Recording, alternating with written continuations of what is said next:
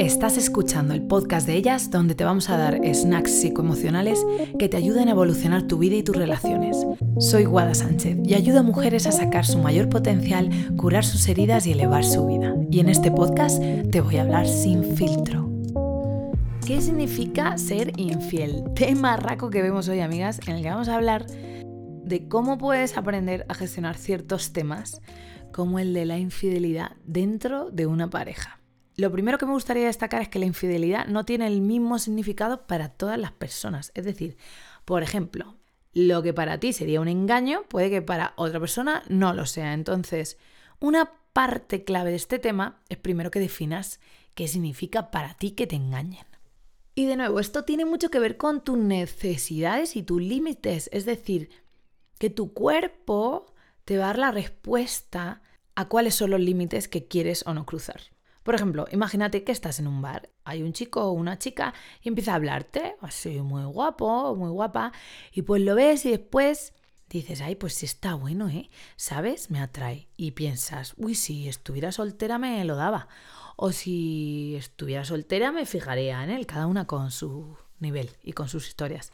Y esa persona de repente pues te habla con interés, con una buena sonrisa, mirándote a los ojos, ¿eh?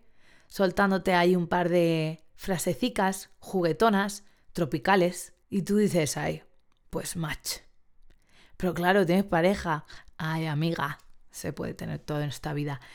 Imagínate que te has tomado un par de copas y pues tú te dejas ahí un poco querer, halagar, hablas un poco, jijiji, jajaja, mm, te dice que guapa estás y tú, ay, gracias amigo. Y pues nada, te vas a tu casa porque tienes pareja, marido, lo que sea y no se puede.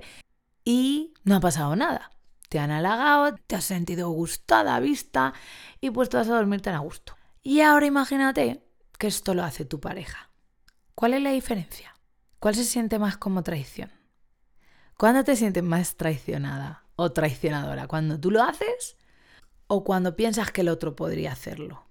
Esta situación es una situación que además creo que es muy común y que está ahí en el medio de esa línea para el que alguna de vosotras podría decir que le parece un engaño y para otras no. Es súper importante que definas esta línea. Y es súper importante que entiendas que esta línea no tiene por qué ser la misma que tu pareja y que en ningún momento asumas que tu realidad es la misma que la de la persona que tienes delante. Esta situación que te he puesto pues ha sonado relativamente natural al principio. Pero cuando lo piensas en el otro, hostia, ahí, ahí jode más, ¿eh? Y no es fácil reflexionar ante estas situaciones, que están como en una área gris y que muchas veces nos tocan heridas emocionales.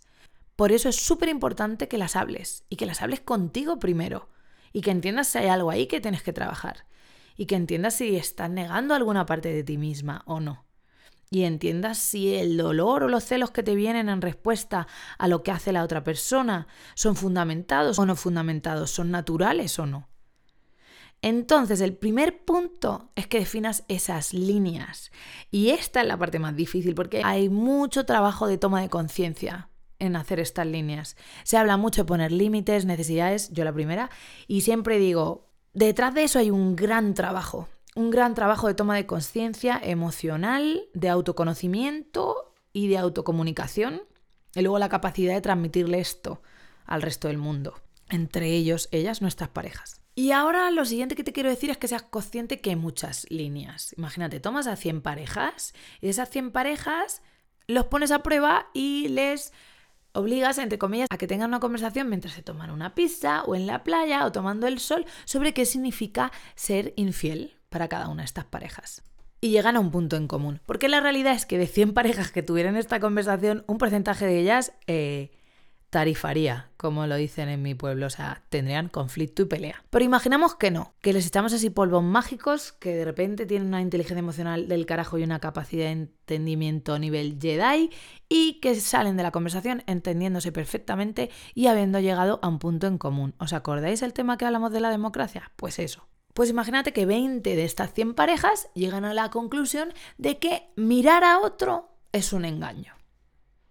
Y ambos hacen ese acuerdo, que mirar a otras personas con ojos de deseo es infidelidad.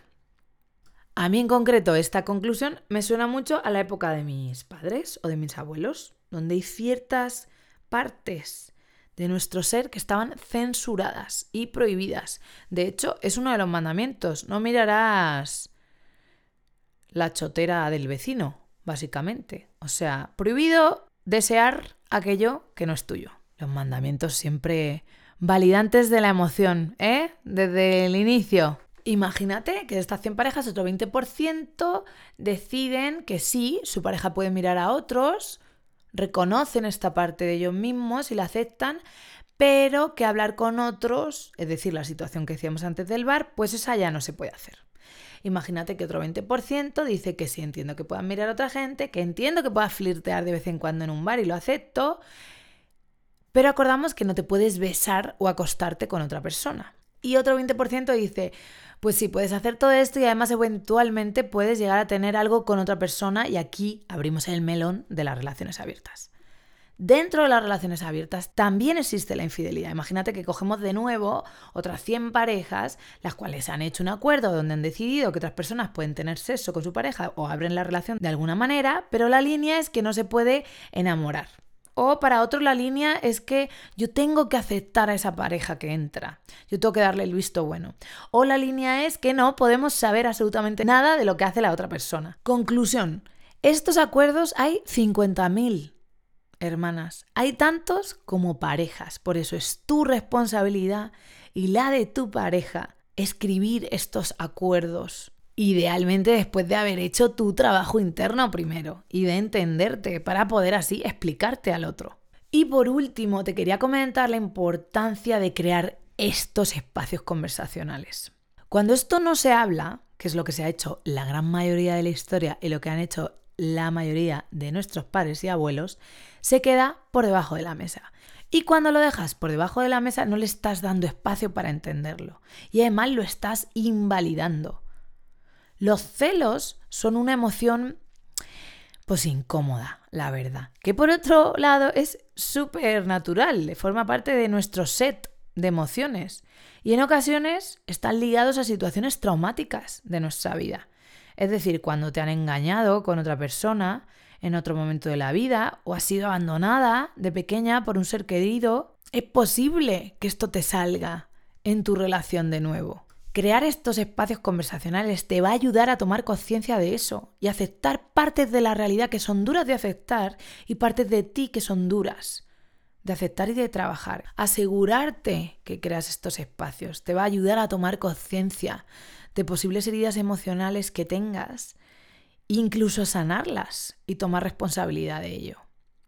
Y a la vez aceptar partes de ti que tal vez sin este tipo de conversaciones se te quedarían ahí bajo la sombra. Y hermana, en todos mis años de psicóloga, que las cosas se queden en la sombra nunca es bien. Que por cierto, yo como guinda final y personal voy a decir que parte de esa aceptación yo personalmente creo que es naturalizar el hecho de que nos sentimos atraídos por otras personas a veces incluso cuando estamos muy muy felices aunque ese proceso de aceptación y las conclusiones a las que tú llegues, por supuesto, forman parte de tu camino. Así que te animo a que abras estos melones con tu pareja para poder entenderos en profundidad y entender dónde están los límites, los bordes de vuestra relación y hacer esa toma de conciencia para crear poco a poco esa relación cada vez más sana. Muchas gracias por estar aquí de nuevo. Te veo muy muy muy pronto con más sex snacks psicoemocionales sin filtro.